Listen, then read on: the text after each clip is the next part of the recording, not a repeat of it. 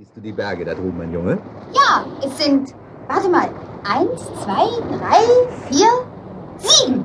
Ja, das Siebengebirge. Und hinter diesen sieben Bergen hat sich einmal vor vielen, vielen Jahren eine Geschichte zugetragen.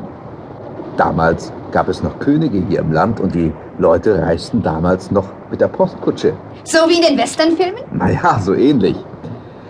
Da gab es noch kein Auto und kein Flugzeug und man war von Köln nach Frankfurt eine ganze Woche unterwegs. Och, das muss ja schrecklich gewesen sein. Wie man's nimmt, mein Junge. Ich glaube, die Leute waren damals auch sehr glücklich und zufrieden. Denn sie kannten ja nichts anderes. Was war das denn nun für eine Geschichte? Da lebte damals ein König und eine Königin. Und sie wünschten sich so sehr ein Kind. Am liebsten ein kleines Mädchen. Und eines Tages, es war mitten im Winter, es schneite den ganzen Tag, da nähte die Königin. Was? Die Königin nähte selbst? Ja, Königinnen haben damals viel selbst gemacht, weil ihnen das Leben wahrscheinlich zu langweilig geworden wäre. Also, sie nähte und stach sich in den Finger. Da fielen drei Blutstropfen in den weißen Schnee neben dem Fensterrahmen, der aus schwarzem Ebenholz war. Und weil das rote Blut in dem weißen Schnee so schön aussah, sagte sie, hätte ich doch ein Kind, so weiß wie Schnee, so rot wie Blut und das Haar so schwarz wie das Ebenholz an den Rahmen. Bald darauf bekam sie ein Töchterlein. Das war so weiß wie Schnee, so rot wie Blut und das Haar so schwarz wie Ebenholz. Und darum wurde das Kind Schneewittchen genannt. Gleich nach der Geburt des Kindes aber starb die Königin. Och, und so hatte das arme Schneewittchen gar keine Mutter mehr? Ja. Aber als ein Jahr vorüber war, nahm sich der König eine andere Gemahlin. Es soll eine sehr schöne Frau gewesen sein, aber sie war sehr stolz und hochmütig und konnte nicht leiden, dass sie von irgendeiner anderen Frau an Schönheit sollte übertroffen werden.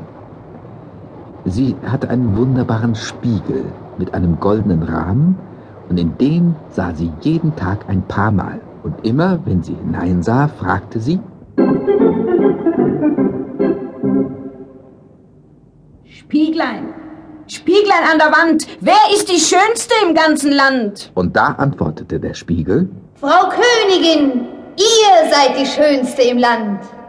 Damit war sie zufrieden, denn sie wusste, der Spiegel sagte immer die Wahrheit.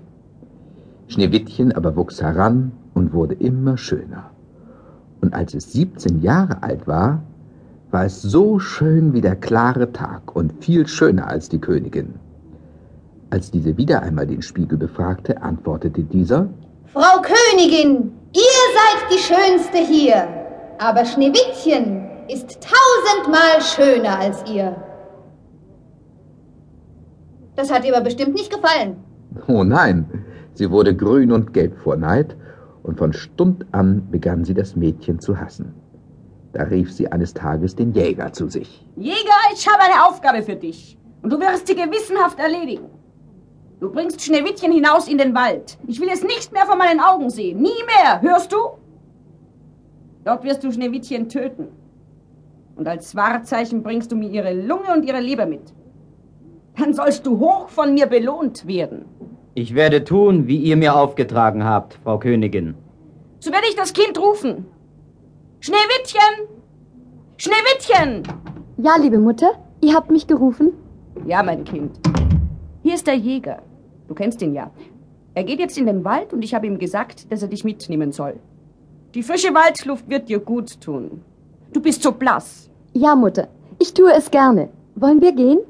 Ja, Prinzessin, Warum ziehst du das große Messer? weil ich dich töten soll. So wünscht es deine Mutter, die Königin. Ach, lieber Jäger, lass mich leben. Ich will auch in den Wald laufen und nie, nie mehr wieder heimkommen. So lauf hin, du armes Kind. Die wilden Tiere werden dich sowieso bald gefressen haben.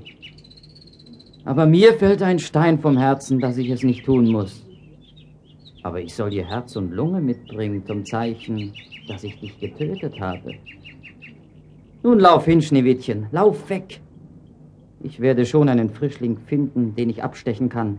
Und dann zeige ich ihr Lunge und Leber von dem Tier. Lauf, lauf!